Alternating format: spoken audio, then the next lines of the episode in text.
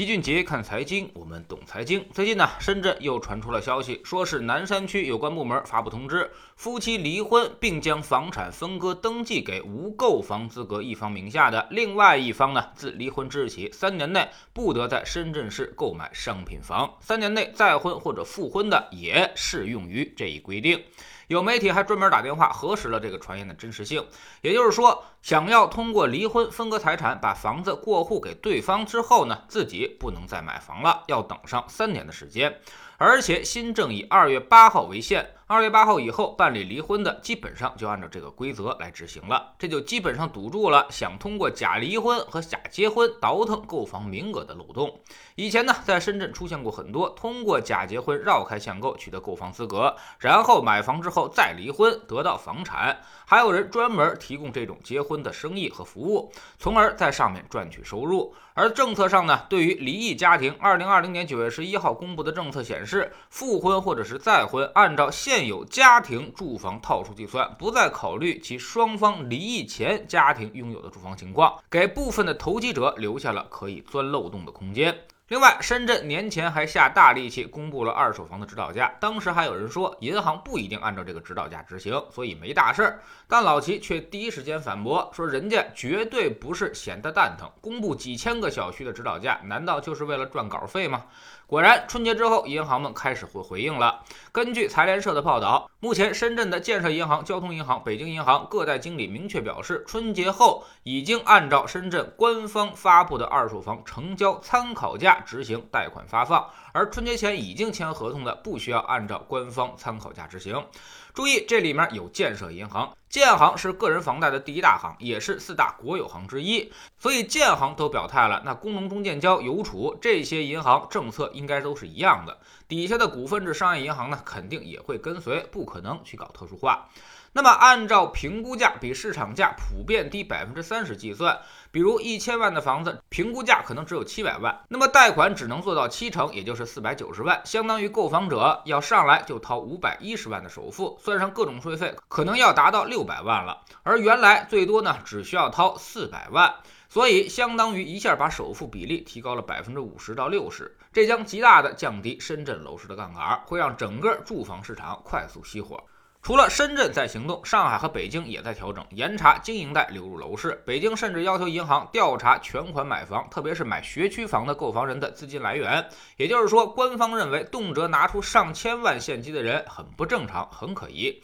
要看看他们自己以及他们的亲属是否有之前的贷款记录，或者资金来源是否合法。现在大家在自己的银行 APP 上都能看到经营贷的广告，比如某行的闪电贷，直接就能给到二十万的额度；还有另外的银行里面，我现在一分钱都没有，但是只要有公积金账户就能给你批二十万的贷款，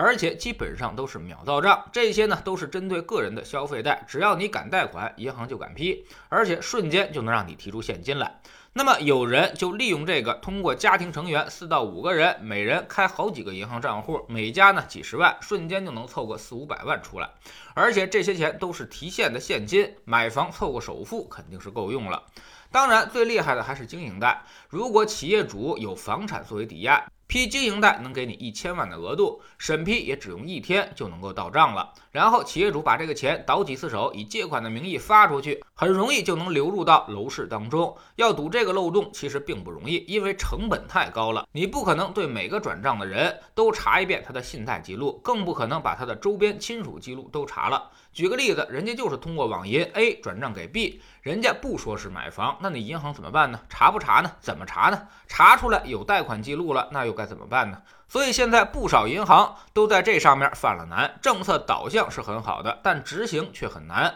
总不能每一笔大额转账都要查吧，都要冻结吧？那么这个牵扯面可就太大了。其实老齐觉得这种事儿完全可以用行为金融学去解决。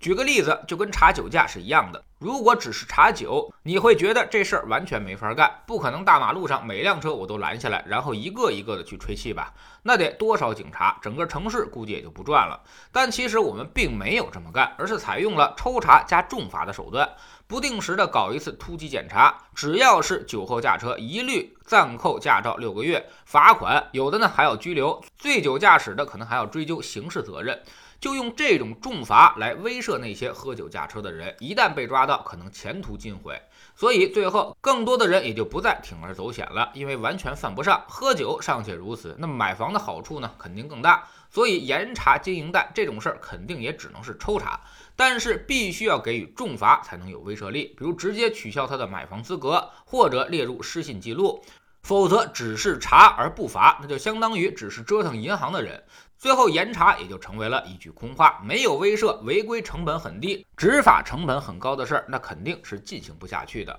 楼市无论如何也不能再涨了，如果再涨下去，必然就会发生债务危机，到时候会让全民来买单。隔壁的日本的惨痛教训，我们不得不防。从这次政策来看，确实已经下了狠心的，但是有些东西呢，还需要进一步的细化，并且落实到位才行。否则你每次都压，但又压不住，反而适得其反。相当于变成了刺激大家去炒房，这点呢还是要考虑清楚的。在知识星球秦俊杰的粉丝群，我们春节期间呢进行了总复习，把粉丝群的重要内容都梳理了一遍，包括如何挑选好的基金，如何通过基金构成组合实现只涨不跌。如何给你的家庭资产做一个财务自由的方案？如何通过定投和股权风险溢价来判断市场的高低位，让投资具有必胜的把握？还有一些右侧的交易策略和选择各个行业的估值和投资方法。我们总说投资没风险，没文化才有风险。学点投资的真本事，从下载知识星球找齐俊杰的粉丝群开始。新进来的朋友可以先看《星球置顶三》，我们之前讲过的重要内容和几个风险很低但收益很高的资产配置方案，全都在这里面。